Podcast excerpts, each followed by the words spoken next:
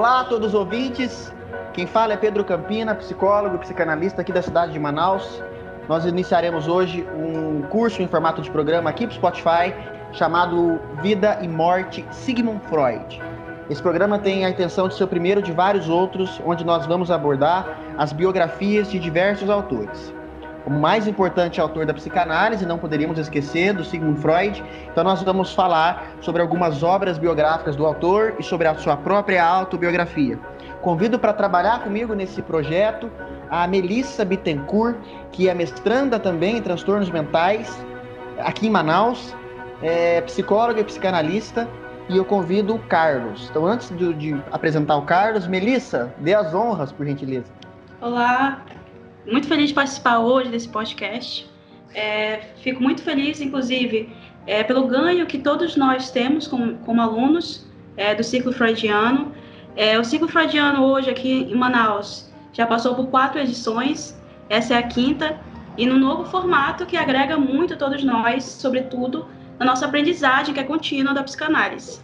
Sou Melissa Bettencourt, sou psicóloga psicanalista, como o Pedro já contou, e também sou mestranda pela Fundação Emuan aqui em Manaus, e meu projeto fala de transtornos mentais, justamente com meu colega e amigo Pedro Campina. E o Carlos, que está lá em Curitiba. Oi, Carlos, conta o que, que, você, que, que você faz, o que, que, que, que você vai fazer nesse podcast. Então, meu nome é Carlos Oliveira, eu sou motion design, editor e outras coisas da vida. Infelizmente eu não tenho nenhuma graduação, então eu vou fazer o papel aqui do ouvido de vocês, que vai ficar perguntando coisas e é, essas coisas vão ser respondidas pelo Pedro e pela Melissa. E é muito interessante, o Pedro e a Melissa, eles são devoradores desse garotinho. Isso é até pedofilia, né, cara? Eu acho Mas que tudo sim, bem, né? vai ser muito legal, vai agregar bastante, vai ter muita coisa valiosa, curiosidades importantes sobre a vida dele. E é isso aí, meu. Eu tô muito feliz. Obrigado por ter me chamado para participar. A Melissa não vai falar tanto nesse podcast, porque é, é a, a função que nós definimos para cada um aqui é o Carlos sendo a voz de vocês aí de casa, então vocês podem enviar perguntas, que ele vai fazer essas perguntas para vocês, tal como vai suscitando da cabeça dele também essas, essas dúvidas, e eu vou respondendo. Ah, então a função dele é ser vocês, a minha função é mostrar essa biografia do Freud, e a função da Melissa é me parar em alguns momentos para fazer algumas reflexões, algumas leituras. Então, antes de nós, começarmos, entenda que o Freud uh, e os autores que falam sobre Freud, eu falarei sobre eles aqui. A Melissa vai fazer esses, essas reflexões e o Carlos ele tá aí na, uh, transfigurado na figura de você ouvinte, tá? Então faça aí essa catarse com o Carlos. O herói da, da dessa história que nós vamos contar aqui é o Carlos.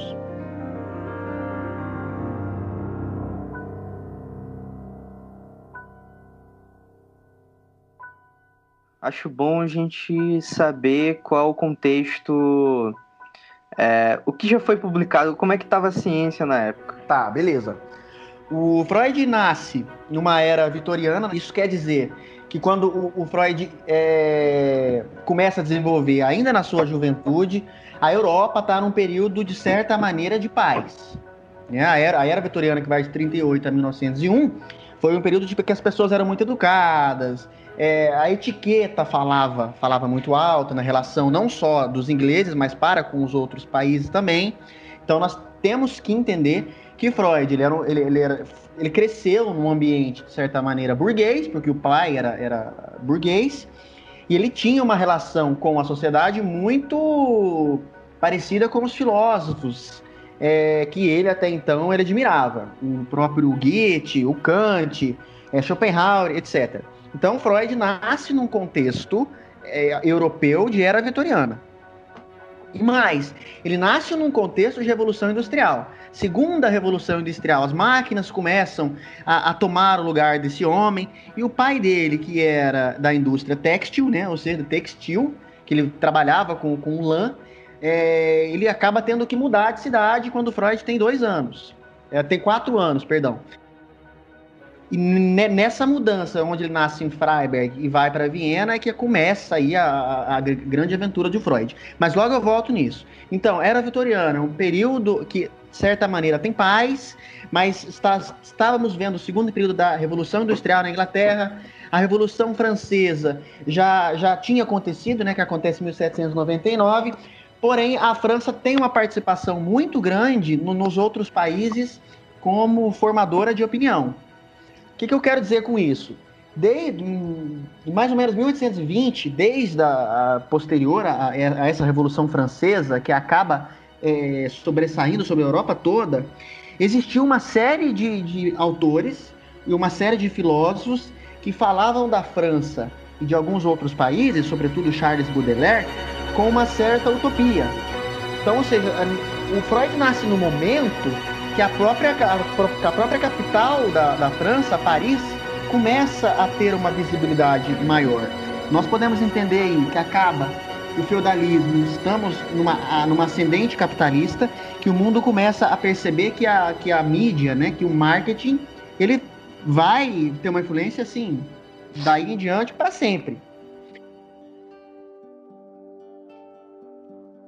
Por que será que Paris passa-se a, depois a virar a capital das luzes, a cidade das luzes, perdão, começa a se destacar na Europa e Paris começa a ser referência de tudo que é escrito?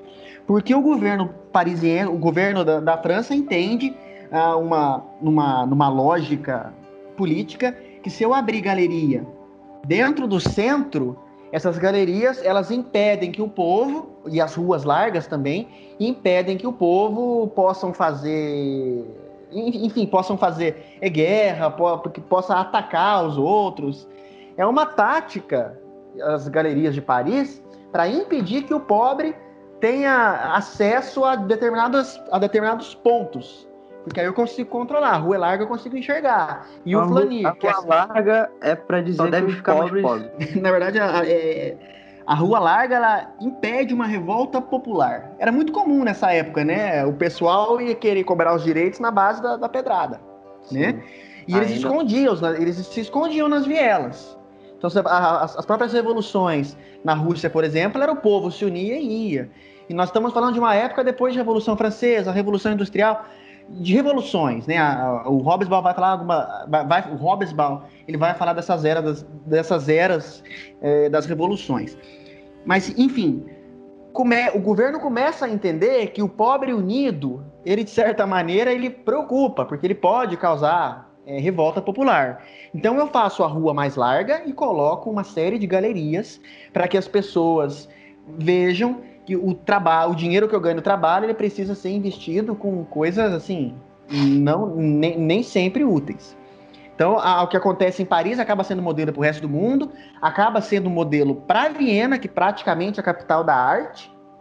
E o Renato Mezan, ele é um, um psicanalista brasileiro que escreve Freud, Pensador da Cultura, em 1985, e ele diz na obra: a obra de arte protegida ela seduz, se ela estiver desprotegida, ela vira decoração, que é o que Viena faz. Tudo aquilo que Viena, que o Viena considera como obra de arte, elas protegem com uma linha, né, a, a, a ideia dos museus, e aquilo que não é vira decoração. Então, se separar para ir numa cidade, por exemplo, de Viena, a gente pode pegar qualquer estatuazinha de qualquer lugar de Viena, trazer para o Brasil que vira objeto de museu fácil. Uhum. Mas lá começa a, a, a, a tecer aquilo que é arte e o que não é arte. O que é arte vai sempre bem protegido, tem que, ter, tem que, tem que estar a não sei quantos passos ou não sei quantos metros de determinada obra de arte, enfim. Viena começa a deixar claro que veio para ser a capital da, da arte, a capital da cultura. É, mas ao mesmo tempo nós temos aí Hegel, Schopenhauer, Darwin, uma série de autores que influenciaram e influenciam até hoje o pensamento da humanidade.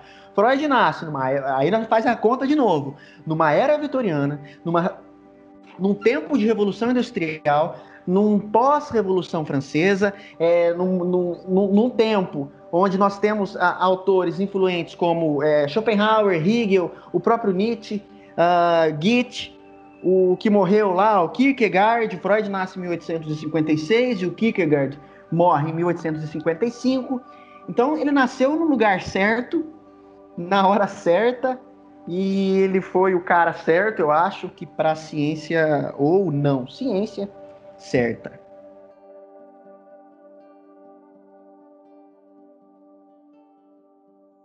Então, as referências que nós vamos usar para a gente falar que estou falando coisa da minha cabeça, já vou. Vocês podem anotar aí de casa. Eu separei algumas aqui, mas serão, serão outras. Sobretudo, uma referência veio assim, de repente, eu acho que foi muito importante ela ter vindo. Nós vamos trabalhar com, as, com todas as biografias do Ernest Jones, Vida e Obra de Sigmund Freud, foram divididos em três volumes, tradução do Jaime Salomão, e ela foi publicada aqui no Brasil em 89, pela editora Imago. Então, Ernest Jones escreve em 53, 55 e 57, aliás, ele publica uma biografia do Freud. Uh, o Ernest Jones era o biógrafo do Freud, ele andava junto com Freud, então a biografia dele é a única biografia oficial. E por ser oficial, obviamente a galera cai em cima dele, falando que ele, ele, fez praticamente uma angiografia, né? Que uhum. tratou o, o Freud como um anjinho, como um deus. Sim. É muito legal ler a biografia dele, porque realmente você acha que o Freud não fazia nem cocô nem xixi. Freud se encarga, ele paga pau pra Freud o tempo todo. Queria que alguém fizesse uma biografia minha desse jeito. Eu vou fazer. Biogra... Você faz, então. Outra biografia que nós vamos usar é a do Peter Gay, Pedro Gay, que é Uma Vida para o Nosso Tempo, que ele escreve em 1888, e a Denise Botman, ela traduz em 2001. Mas a versão que eu vou usar é uma versão de 2015, que é a terceira reimpressão. Outros dois livros que nós vamos usar é Freud, um estudo autobiográfico, que ele publica em 1925, mas termina de escrever em 1924, que em 1996 a editora Imago lançou junto com o volume número 20, que é o do livrinho azul lá da Imago. E vamos usar também Freud, autobiografia, que na Companhia das Letras, tradução de Paulo César de Souza, é o volume 16. E ele está na quarta reimpressão. Ele estava na quarta reimpressão, que, que é o livro que nós vamos usar, é de 2016. É, que mais? Vamos usar também uma, uma, um livro chamado A Vida Sexual de Freud, que Santiago do Bukowski escreve em 86, no Brasil é traduzido em 88, mesmo ano que esse psicanalista uh, argentino morre. E mais algumas outras obras que, ao determinar da, da, da, nossa conversa, a gente vai acabar abordando elas. Obras que de Marquise, obras que, de certa maneira, vão atacar ou defender Freud, mas isso não vem ao caso. A gente não pode é, deixar de levar em consideração que para nós aqui o mais importante é a obra do Ernest Jones e a própria autobiografia do Freud, ou seja, aquelas fofocas que muita gente vai me perguntar e está se perguntando aí, Freud era drogado, traiu a Marta Bernot, isso não vem ao caso. Nós vamos trabalhar com essas hipóteses partindo do pressuposto oficial.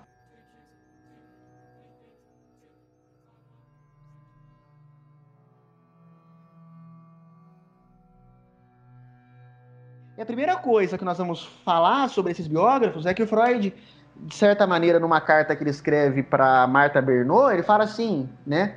Eu vou fuder os meus biógrafos. Ou seja, eu vou jogar tudo fora. Ele então ele apaga, ele apaga uma centena, uma, uma, milhares de correspondência dele, tanto com a Marta Bernot quanto com outros autores que dificultaram muito o acesso bibliográfico desses biógrafos, sobretudo o do Ernest Jones, que era parceiro dele. O Freud ele era, ele muito, muito... né? Ele era muito o quê? Boçal. Ele era muito otário, né? Porque é, o, o, Freud, tipo assim, ele publicava um texto, falava, publicava um texto, a galera ficava assim em choque, aí ele falava, ah, vou jogar esse texto fora, vou apagar esse livro, não vou lançar não. Ele é fez isso com o um projeto para a psicologia científica, a Marie Bonaparte que salvou isso. Então a gente vai ver no meio do Freud, ele tem umas crises existencial assim, pior que a nossa. E ele vai se titular como neurastênico, como depressivo, e vai falar que ano que vem ele vai morrer. Vocês vão ver uma série de fofocas de Freud que ele é bem mais parecido conosco do que o que a gente imagina. Então pronto. Agora já sabemos o contexto de Freud? Eu não sei tudo, mas sei. Tá, já sabemos o contexto que ele foi na, que nasceu, né? Aí, antes de quem foi Freud, quem foi o pai do Freud, quem foi a mãe do Freud pai do Freud chamava, chamava porque morreu, lógico, Jacob Freud. Ele era comerciante, né, burguês, de venda de lã. Ele tinha, ele, ele tá aí no segundo casamento dele. Tem algumas biografias que dizem que ele estava no terceiro casamento e o Freud descobriu isso depois de velho. Inclusive o Freud ficou puto, mas, mas oficialmente falando, estava no segundo casamento dele. Ele tinha 40 e a Amélie Natanson, Natanson, que é a mãe do Freud, tinha 19. Caraca, ele era meu. Nossa Senhora. Você vê, o cara era fodido. Então ele tem dois filhos mais velhos, o Philip e Emanuel. E esses dois filhos mais velhos têm a idade da mãe do Freud. A gente até falou, da, a gente vai até falar sobre isso daqui a pouquinho, da, da influência que esses dois rapazes vão ter na vida, na vida dessa criança. Então pronto, Jacob Freud, comerciante, judeu pra caramba, ele casa com uma alemã chamada Amelie Nathanson, 20 anos mais nova que ele. Beleza. Ele já tem dois filhos, Philip e Emmanuel. Beleza, Freud nasce 6 de maio de 1856, às 18 horas e 30 minutos. É, é o primeiro filho, é o primeiro filho dele com a Amélie? Isso, é o primeiro filho dele. E é até engraçado que o Freud ele vai receber uma, uma homenagem da cidade de Freiburg, e nessa homenagem eles colocam que o Freud nasceu 6 de março. E o Freud fica muito embaraçado porque ele nasceu exatamente nove meses depois que a mãe dele casou. Só que se eu coloco na placa que ele nasceu três meses antes, automaticamente tem-se a, a, ideia de que ele não era filho do pai, né? Uhum. Se parar para pensar. Aí Sim. ele ficou muito embaraçado e, e retiraram a placa e fizeram de novo. É, é, a mesma, é a mesma coisa que eu colocar a tua data de nascimento, Carlos, três meses antes da tua data de nascimento atual. Então vai lá, 6 de maio de 1856, às 6 e meia, Freud era do signo de touro. Era mesmo? Aí, aí fica aí os pessoalzinho nada do signo. Aí, Melissa. Vamos fazer o mapa astral dele aí. Mas ele, mas ele acreditava nisso? No mapa astral, essas coisas assim? Não, lógico que não, né? O Jung acreditava. O Jung acreditava? É, eu vou fazer uma, uma, um podcast só pra falar mal do Jung, eu já falei. e o nome do Freud é Sigismund, não é Sigmund, é Sigismund Shlomo Freud. Sigismund, é muito judeu, né? Aí quando ele tinha lá os seus. Quando ele estava na faculdade, já ele tira o S, aí vira Sigmund. Freud, ele, né? Ele, ele era o filho. Ele era o filho único dessa Amélia. Não, aí ele teve sete irmãos. Eram oito no total. Um morreu, né? Seis irmãs e um irmão, Alexander. Já eu conto essa fofoca do Alexander também. Mas beleza, Sigmund Shalom. E, né, teve, teve sete irmãos. E a mãe dele, para de, é, a, mãe dele teve assim, dez anos, ela teve oito filhos. Doido. Era um é, filho por ano. Um filho por ano, essa curtinha o negócio. Bota fé. Sigmund Shlomo Freud. Freud significa amigo em inglês, friend, ou em inglês aí, é, em alemão, friend, e em inglês, friend, amigo. Eu, quando descobri isso, eu fiquei chocado. Eu, eu também, nossa senhora. Pois é, Freud aí é amigo. Teu nome significa o quê, Carlos? É, é azeite, né? É azeitona. Azeitona. Que merda. E o teu, Exato. Melissa? Eu não faço ideia qual que significa meu nome. É abelha? É. Eu sei abelha. que Débora, Débora também é abelha. O meu significa pedra. Olha que merda. Nossa. Né? De ser guerreiro. O Freud tem um nome muito legal, significa amigo, friend.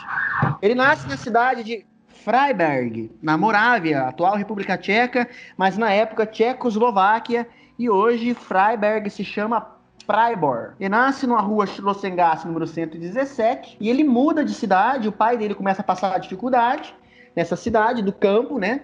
E ele muda para Viena, em 1860. Então o Freud é engraçado que ele vai falar algumas lembranças encobridoras da época que ele morava na, em Freiberg, mas haja memória, né? Porque ele mudou aí com 4 anos de idade. Então, haja memória.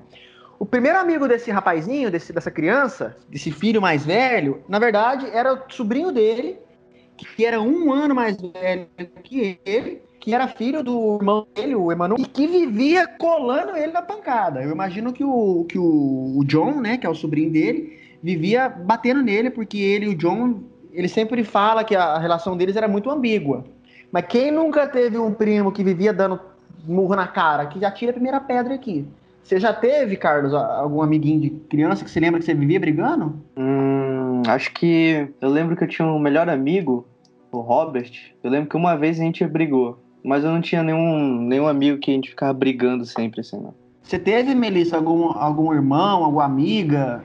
O meu eu tive muito. Como eu sou a mais nova, tenho dois irmãos mais velhos, Geralmente a gente vivia na porrada mesmo. É, então acho é. que essa, essa, essa, pergunta e os seus, seus irmãos deveriam fazer essa função de, de sobrinho John e o próprio Freud. Então pronto, a primeira amizade do Freud, e isso é legal, que ele vai posteriormente dizer que as outras amizades que nós fazemos, elas são representações de uma primeira amizade, ou seja, separar para avaliar os teus amigos hoje, a maneira que você lidar com, com a, a maioria daqueles amigos que você mais gosta, é muito parecida com a relação que você tinha com essas primeiras relações de amizade. O Freud, por exemplo, ele teve relações futuramente com pessoas mais velhas, né? O Breuer, uh, o, o Ernest Bruck, que foi o professor dele, uma série de pessoas que eram mais velhas que ele e acabou que no final rompendo é, essas relações. Ou seja, muito parecido realmente com a história de vida dele e do próprio sobrinho John. Enfim, ele muda para Viena, ele sempre vai falar que ele detesta Viena, ele mete o pau em Viena, aparece o Carlos, depois que sai de Manaus e vai para Curitiba e mete o pau na cidade natal. Isso aconteceu, Carlos?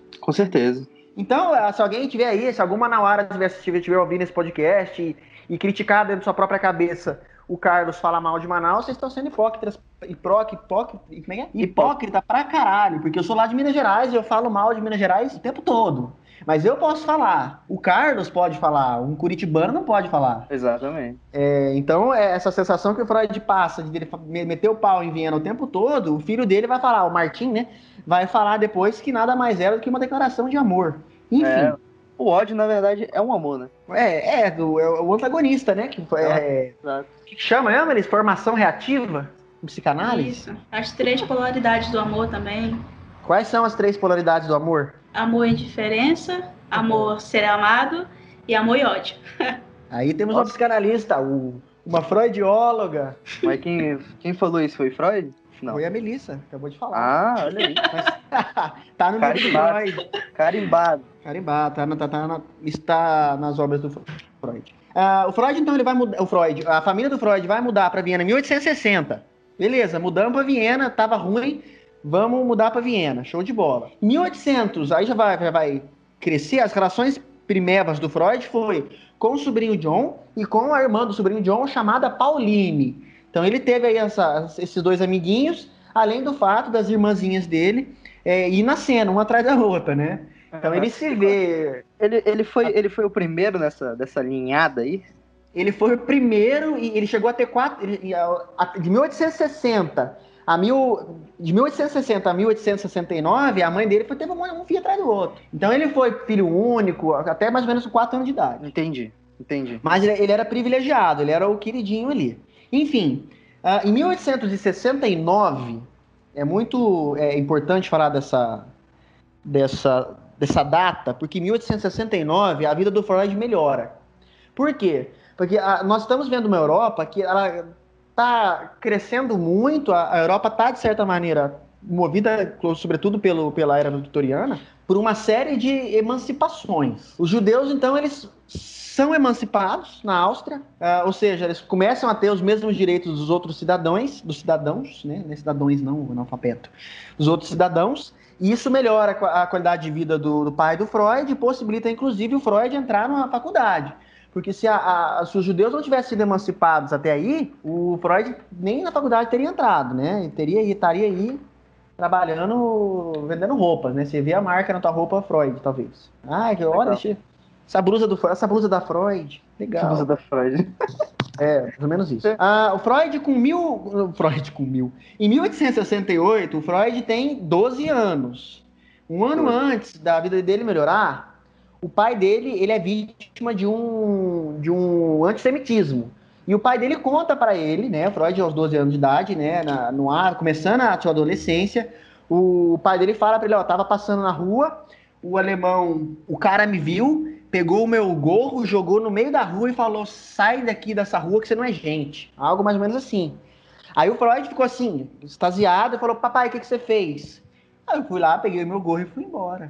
O Freud sente que o pai dele é um merda, fica com o ódio do pai dele pela falta de, de, de, de competência do pai dele de cair em cima do cara. Você vai ver que posteriormente nas obras do Freud, você vê que ele tem um orgulho aí de, de, por ser judeu, no sentido da raça, apesar dele ser três vezes apátrida, né, como o pessoal fala, na ciência, como o pessoal fala não, como o Renato Mezan fala, na ciência, na religião e como como como austríaco, é, você vai ver que ele, ele escreve uma série de livros enaltecendo o povo judeu, falando que a religião judaica é a religião do pai, a religião cristianismo ou a religião cristã é do filho, e que há uma série de, de, de, de pontos onde as pessoas invejam os judeus.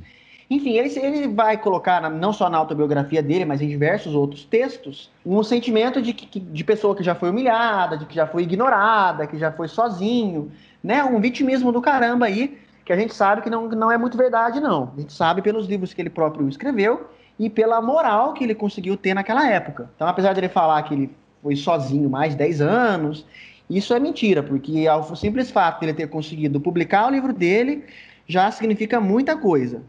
Sobre a emancipação na, dos judeus na Áustria, dura pouco tempo, dura 70 anos mais ou menos, é, 69 anos, porque ela, eles perdem a emancipação na Segunda Guerra Mundial, um pouquinho antes da Segunda Guerra Mundial, em 1938, né, que o Hitler ele assume a, a presidência, ele, ele assume o chanceler, o chanceler da Alemanha em 31, então já começa aí a entender que em 39 teria uma guerra, mas em 38 os judeus já começam a, a ser vítima da perseguição nazista.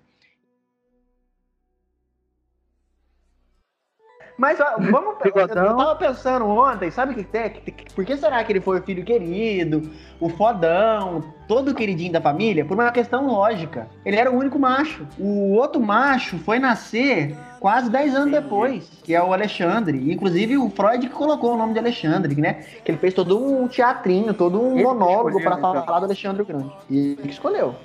Ele era um, um, um, aluno assim tão pra frente, ele era o primeiro da turma, ele era excepcional, ele falava aí é, oito, oito línguas. É, a ministra que me ajuda, me ajuda aí é inglês, espanhol, francês, grego, hebraico, alemão, latim e grego. Isso mesmo. Falava ah. oito línguas esse, esse cara.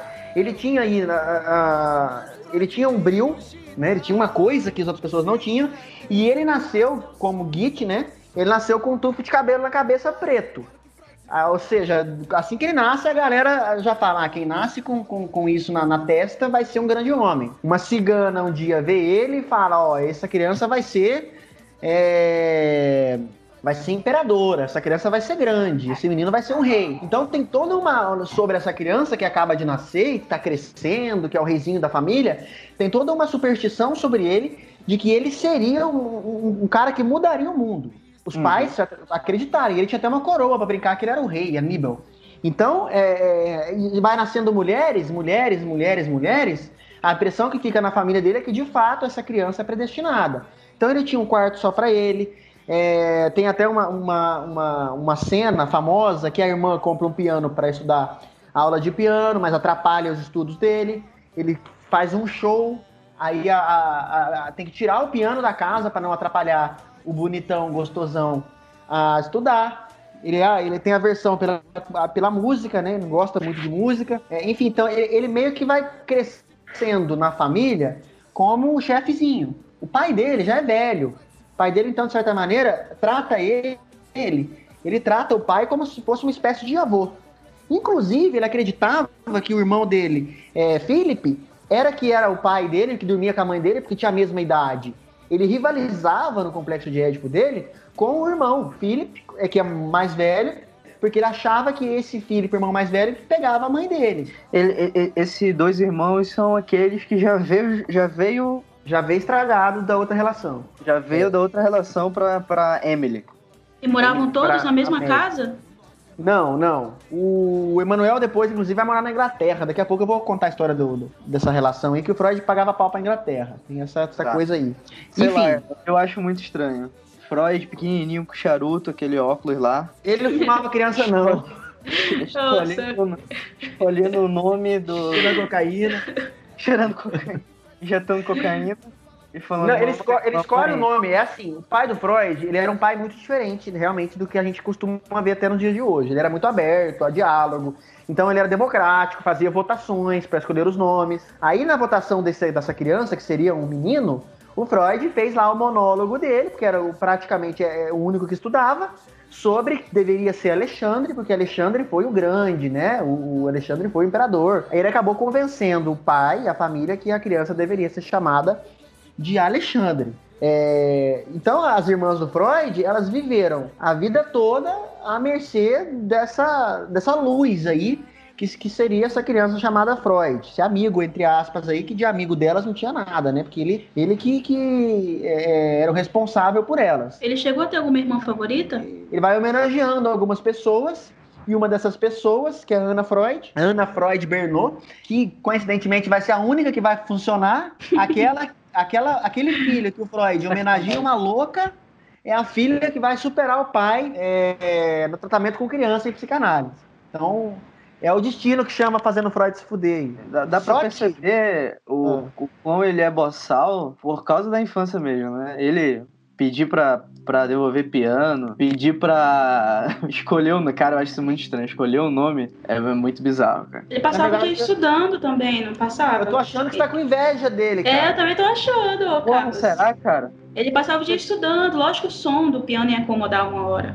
Às vezes ele nem parava pra almoçar direito. Então que ele ficava é, estudando. O, o, cara, está te incomodando o fato do, do Freud ter, ter voz na casa dele e você, quando morava com seus pais, você não tinha voz? Quer falar sobre isso aqui na, na, na podcast aqui? É... Ele ficava cheirando cocaína e dava Ele muda de Nossa. assunto, ó. Quando o caso é muito Zé, é verdade. Oi? Não tira, isso do, não tira isso do podcast, não. Não, mas eu não vou tirar, não.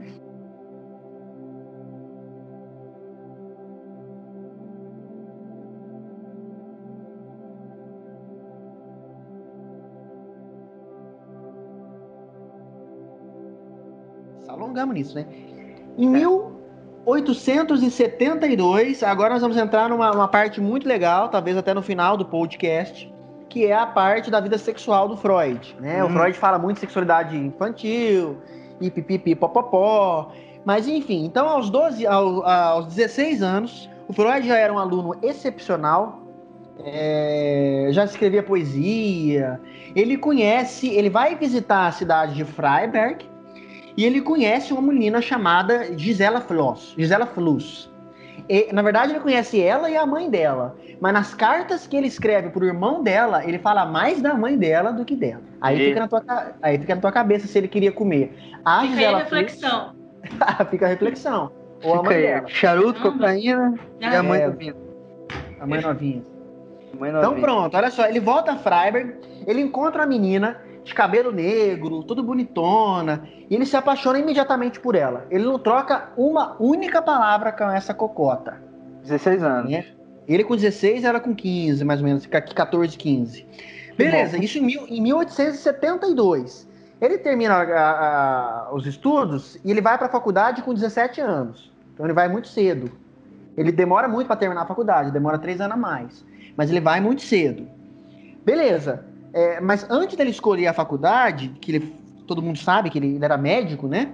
É, ele, a primeira opção dele era fazer direito, porque estava rodeado na família, na história dele, que ele seria um grande homem, um grande diplomata. E a cigana, e ele queria meio que dar razão para aquela cigana lá que leu a mão dele, né? Ele não, é legal, né? Ele, o Freud ele mais ou menos fala assim: eu não acredito em cigana, eu não acredito em signo. Eu sou bem, eu sou bem touro nesse ponto, né? Ele, ele fala que não acredita, mas ele meio que ele, ele acaba tentando cumprir aquilo. Aí ele vai pro direito, ele vai pro direito, não, ele quer fazer faculdade de direito ou filosofia, medicina é a última opção. Só que o que, que acontece? Uh, ele com, com, com direito, ele começa a, a, a entrar no mundo filosófico com uma série de autores que ele tem contato. O Goethe, por exemplo, escreve é, sobre a natureza, e ele lê esse, é, é, esses artigos sobre a natureza do, do que é o mesmo autor que escreveu o Fausto, viu? O Fausto de Mephistófeles. É, a Melissa tem, a Melissa vai, vai pegar, jogar na cara ali, ó. A teoria das cores, das, das, das cordas, das cores, né, das cordas. Né? Cadê? Ha, a Melissa aí, ó, pra quem não tá vendo, ela tá lá no, no webcam com o livro O Fausto, Johann Wilhelm. E o Goethe também escreve um outro livro famosíssimo, que é O Sofrimento de Jovem Werther. Que morreu um monte de gente suicidou com esse livro no bolso. Né? É, o, é, o, é o Third Reasons Why da época. Ou o Baleia Azul da época. Posso, posso fazer uma pergunta? Pode, só, uma pergunta. Só, voltando é, a, a fase antes dos 16, né? A, a pré-ida da faculdade dele. Como é que era? Ele era muito apegado à mãe dele ou à família? Era, muito. Ou, ou, ou, assim, ele era a pessoa que ficava estudando e não falava com ninguém. Ou. Sabe como é? Ele, ele tinha esse afeto com os irmãos? De ser aquele irmão que ouvia, de, de ser atencioso, de, sei lá, ajudar, ouvir, ouvir reclamação da mãe. Tá entendendo? Sim. A mãe do Freud, é, na verdade, a mãe do Freud ela era como se fosse o pai, né? Ela era castradora, ela que colocava ordem. Só que a, as conversas com a mãe do Freud eram sempre muito lúcidas. É, já já vou perguntar do pai também. Né? O, o, o, Freud, antes de ir pra Paris, ele fala pra mãe: Mãe, não sei, me ajuda a pensar. Não sei se eu vou para Paris. Aqui em Viena tá assim, tá assado, em Paris tem isso, aquilo. Eu não sei o que eu faço, mãe. Mas Paris tem tudo. A mãe, dela, a mãe dele fala para ele assim: Você já escolheu Paris? O que você tá me perguntando? Aí ele fica em choque de caralho. Né? A mãe dele, eu acho que era psicanalista melhor que ele. Caramba. É, o pai dele era como se fosse o avô, né? Sim, o pai dele era e um ele... tiozão, gente boa. É, e ele via o irmão como pai, porque dentro da cabeça dele, ele Até os 12 é, não, até os irmãos sa saírem, sa saírem de perto, de próximos, né? O, Mas só que, que questão... ele, por que, que ele tinha essa associação? Quando é... era criança, 4, 5 anos. Ele achava 12... que o irmão era o pai. Isso, a primeira, a, a, primeira imago que ele teve foi essa, achar que os irmãos. Não é que os irmãos eram um pai, até porque a, a função paterna ali, o Freud não, não, entendia muito bem o que significava um pai, né? A mãe é. sempre vem, vem em primeiro lugar, né? Até fala, a mãe é certeza, o pai nunca é. Os, os irmãos, ele, ele sai, mas o Freud com 12 anos, quando ele fala a cena do gorro, ele já entende que o pai dele é o pai dele mesmo. Então, apesar de, de do início, o Freud acabar acreditando que o, a pessoa que deita com a mãe dele é o Philip, o Freud não teve aí, depois disso, ele não teve é, confusão em entender que o pai dele era o pai dele, tá? Só para ficar claro disso. Isso, isso afetou dele... alguma coisa, algum, alguma teoria que ele foi fazer depois? Não, não sei. Não. não, né? Não, a gente pode analisar isso depois, mas não, não tem nenhum livro que fala, que fale, né? É, não até onde eu estudei, que fale sobre ele negar a paternidade do pai. Tem alguns conflitos, mas a gente vai falar sobre isso futuramente. Então, motivado por Git, motivado pela, pela escolha, é, talvez, da, da, família na época, até mesmo por causa das questões do antissemitismo, ele é levado a escolher a medicina. Então, ele abre mão do direito da filosofia e escolhe medicina. Isso é engraçado porque o Freud, ele, quando ele terminou a, a, o ginásio, ginásio, ele o pai dele prometeu para ele uma viagem à Inglaterra. Ele falou: caralho, eu vou para Inglaterra. É mais ou menos ir para Disney, né? Só que o pai dele foi cumprir essa, essa promessa quando ele tinha 19 anos. A ideia do pai do Freud em levar o Freud para Inglaterra era casar o Freud com a sobrinha dele, Pauline, aquela mesma criancinha que eu disse lá atrás, meio que cresceu com ele quando era tinha seus 4, 5 anos. Mas uh, quando o Freud faz essa visita, graças a Deus, o Freud já não tem mais nenhuma. Nem, enfim, ninguém convence mais o Freud a sair da ciência. Então o que acontece? Com 17 ninguém, anos. Ninguém manda mais no coração dele. É, ninguém mandava, na verdade, né? O, talvez foram iludidos com isso. Freud ele era muito, assim, muito. Eu que sei, eu que sou, eu sou o chefe. Enfim, 17. Latino, né? Não sei, qual é a música do latino? Aquela é. Como é que é? Ele, ele não manda mais em seu. Seu namorado não manda mais em seu coração. Pois é, o Freud cantou. E o Freud que inventou essa música aí.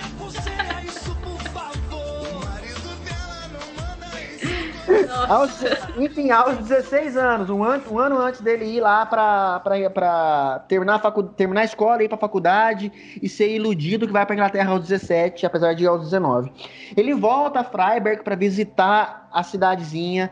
Ele fica na casa da Gisela Fluss, da família dos Fluss, que ensina dança, né? Peraí, ele, já, ele, ele foi pra faculdade? Ele foi pra faculdade? Não, não, um ano antes, um ano antes, eu, eu que tenho uma pulada ah, tá, Estamos, estamos no ano de 1872. Ele vai, ele vai lá pra, pra cidadezinha, é, o Ernest Jones, que é o biógrafo, ele fala que o Freud foi pela primeira vez em 72, quando o Freud tinha 16, mas tem alguns autores que dizem que o Ernest Jones está viajando, que ele tinha ido duas vezes antes que o próprio Freud fala que foi duas vezes antes. Então, independente disso, ele, ele encontra, é, ele encontra a Gisela Fulano, se apaixona por ela. Ao que parece, ela não dá muita moral para ele e ele vai embora. Ele é obrigado a ir embora e a Gisela, a Gisela também é, obrigada, é obrigada a sair da cidade para estudar. E ele fica com a sensação de que o mundo tá contra ele, contra ela, né? Porque, nossa, estão me tirando o amor da minha vida e tirando o amor da minha vida, é, é, o mundo tá contra mim. E ele começa a fazer uma série de cartas e ele é, tem uma, uma, uma, visão, né? Ele imagina. E é muito legal isso. Isso é, é, é muito adolescente. Ele se imagina, quando ele tá indo embora, com ela pelos bosques, caminhando, correndo, de pulando. De mão, ele imagina essa cena. Freud é gente como a gente. É, Freud é gente como a gente, é. Tirando Mas o legal disso tudo. da praça. Cara, o legal nem é isso. O legal é que depois que ele fica velho, ele vai interpretar essa cena. Ele fala, tá, por que, que eu fiquei pensando? Por que, que eu fiquei imaginando? Caminhando com ela no bosque. Ele vai falar simples. Isso foi resultado de uma lembrança encobridora que eu tinha quando eu era criancinha com a Pauline. Porque eu e a Pauline, que é a sobrinha dele, a gente brincava de colher flores, de correr pelos campos. Então eu, eu iludi com a Gisela Flans nada mais do que uma experiência de infância e que agora eu posso trazer de volta no sentido sexualizado. Caramba! Nossa, e depois de 20 anos depois, vou analisar a cena quando eu era adolescente. Nossa. Não, é, ele é tão filho da puta que. Ele, é, sabe aquela hora que você analisa? Acho que acontece contigo, Melissa. Você analisa o negócio e ele perde o, o legal. Caralho, perdeu a graça porque analisou. Sim, sim. Porque eu sei o porquê. É, eu acho que perde. A, a vida do, do, Freud deve ser muito sem graça, porque ele, a, a, magia da vida, não, não que é o mistério da vida, sendo verdade ou mentira aquilo que ele interpreta, mas o fato de ele acreditar que é verdade, é, tira a magia da coisa. O amor, e não sei o quê, e as paixões, e os enigmas da vida. O Freud descobre. Caralho, Freud, viado, vive a cena com a Gisela Flans, foda-se a tua, a tua sobrinha Pauline, cara. Na moral, só vive Para... o momento. Aproveita Para... o momento, cheira teu pó. Parece sexto, caralho. É, nem sexto não. O Deus fez as primas para não comer as irmãs, não era em sexto não. Caralho. Olha só. Ah. Só falar que a, a, gente não entrou na faculdade dele ainda. Né? Ainda não. Então, o Freud tem essa visão, essa lembrança encobridora que ele faz, a, anos depois ele faz essa, numa carta que ele escreve para Marta Bernot, ele, ele, diz, ele, ele diz que foi por resultado dessa lembrança que ele teve com a, com a menininha lá. Beleza. Em 73 ele entra pra faculdade, só que antes de entrar pra faculdade, ele escreve uma carta pro irmão da Gisela Flans, dizendo que amou ela, que ele quer eu, apesar de não ficar com ela, de ter escolhido a ciência, ele quer, deseja o de melhor para ela e promete que ele nunca vai ironizar ela, que nunca vai zombar, que nunca vai desejar mal. É tipo assim, a gente pode ser amigo. Desejo o que há de melhor para você, tá? Ah, enfim, tô aqui porque sempre. deve precisar. Isso, só que isso não acontece. Em 75, ela casa. Hum. Agora vem a fofoca grande, que é o final Ixi. dessa podcast. Primeiro que ele vai chamar ela de Ictiosaura. Ictiosaura. Ictiosaura é o monstro do lago. Monstro do lago. Vingativo. E ele faz, aí, aí tem uma, uma poesia, ele faz uma poesia, assim, toda desgracenta para ela. Ele fala assim, que ela é tipo uma deusa, que ela, ela, ela tem atributos, e que ela agora vai ser a dona de casa. E que Nossa ela, ele compara o casamento dela com esse cara com insetos. Nossa. Só vão comer, beber e reproduzir, mais nada. Nossa Cadê? senhora. Cadê a, a hombridade desse cara que falou três anos antes que respeitaria a mulher e agora tá mandando ela, sei lá, colocando a boca, o nome dela na boca do sapo. 75 ele já tava na faculdade, né? 1875. Ele tava na faculdade. Cheirando já... né? Isso é influência das drogas. Né? Ele injetava, não. injetava. Tinha... Idiota. Ele não é igual tu não, Carlos. É. Tá cheirando aí. Ele injetava, meu filho. Pai é pai. Pai é pai. A cocaína dele é 99% pura, filhão. Ele não viciou, não. Ele, ele não viciou, não. Ele tirava todo dia, mas não era viciado. Exato.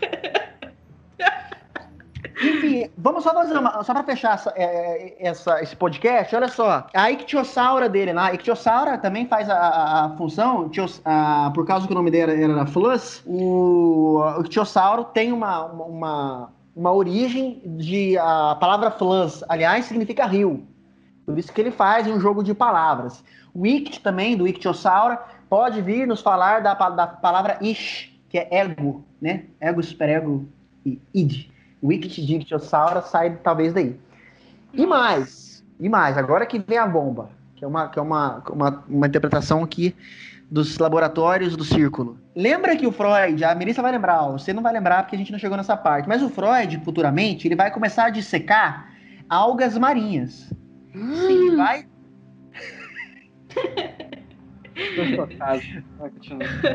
Ele vai começar a procurar os órgãos genitais da, das, das, das, algas marinhas.